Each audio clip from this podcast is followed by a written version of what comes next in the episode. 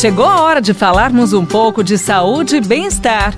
Professor Saúde, com Bel Espinosa e professor Antônio Carlos Gomes. De volta em nossa programação, professor Saúde, chegando por aqui, professor Antônio Carlos Gomes, professor do céu. E ó, continua essa luta aí na pandemia de comer as gostosuras, né? Ai, ai, ai, ai, ai. Temos uma ouvinte, uma riqueza aqui que se chama Onsenia Guiar tá, professor? Sim. E a dúvida dela é essa: doces e sobremesas prejudicam os rins? Poxa. Hum. Uma coisa tão boa, né? Tão prazerosa. Só de falar a gente sente o paladar, né? Doce, doce, né? Pudim.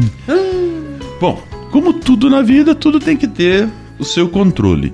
Na verdade, nós sabemos que, que a ingesta né, exagerada de doces pode afetar né, essa condição renal, ou seja, ele desencadeia doenças renais. Além disso, você sabe muito bem que pode provocar uma diabetes no futuro. Né? É verdade. Então existem alguns estudos que têm mostrado o seguinte, que as pessoas devem comer sim sua sobremesa, seu doce. Primeiro, não ter uma cultura de comer o mesmo tipo de sobremesa, tá? Variar essa sobremesa. Ah, é esse, é, esse é o primeiro fator.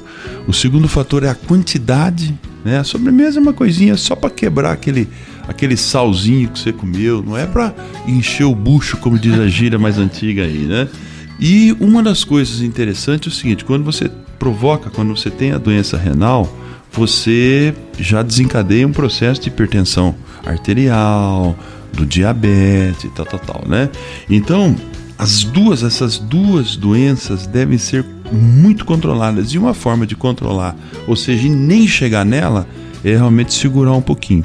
Então a sobremesa é bem-vinda, mas um pouquinho e varia o tipo de sobremesa. Tem gente que come pudim, pudim, pudim todo dia, a mesma coisa, a mesma coisa. Então isso pode gerar realmente uma sobrecarga de açúcar no sangue e levar essas pessoas a de- a desencadear um- uma patologia muito grave no futuro. Então é bom manter o equilíbrio, né, professor? Sem dúvida. E um, e um outro ponto importante é evitar, é, é limitar, na verdade, não é evitar, e sim limitar os produtos de hidrato de carbono. Então, por exemplo, açúcar, menos açúcar, menos mel, bebidas doces, esses refrigerantes, né? Aquele caldo de cana que a turma gosta de tomar todo dia, refrigerante. Começa a diminuir isso aí. Tá, então eu falei de pontos importantes, que é uma delícia, né? Realmente você ter uma gesta como essa, mas a ideia, por exemplo, alimentos processados, como, a, É como a, a bolacha, esses bolos, olha quanta coisa que eu estou dizendo, né? Que são ricos no ponto de vista do prazer, mas eles podem provocar realmente um diabetes aí. E fazer exercício, que o nosso negócio é, É. falar de exercício. É sempre. verdade, professor.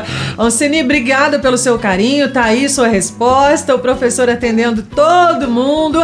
E no próximo programa nós vamos falar um pouquinho, um pouquinho em relação à hidratação. Não perca, tá bom? Você ouviu Professor Saúde, com Bel Espinosa e professor Antônio Carlos Gomes.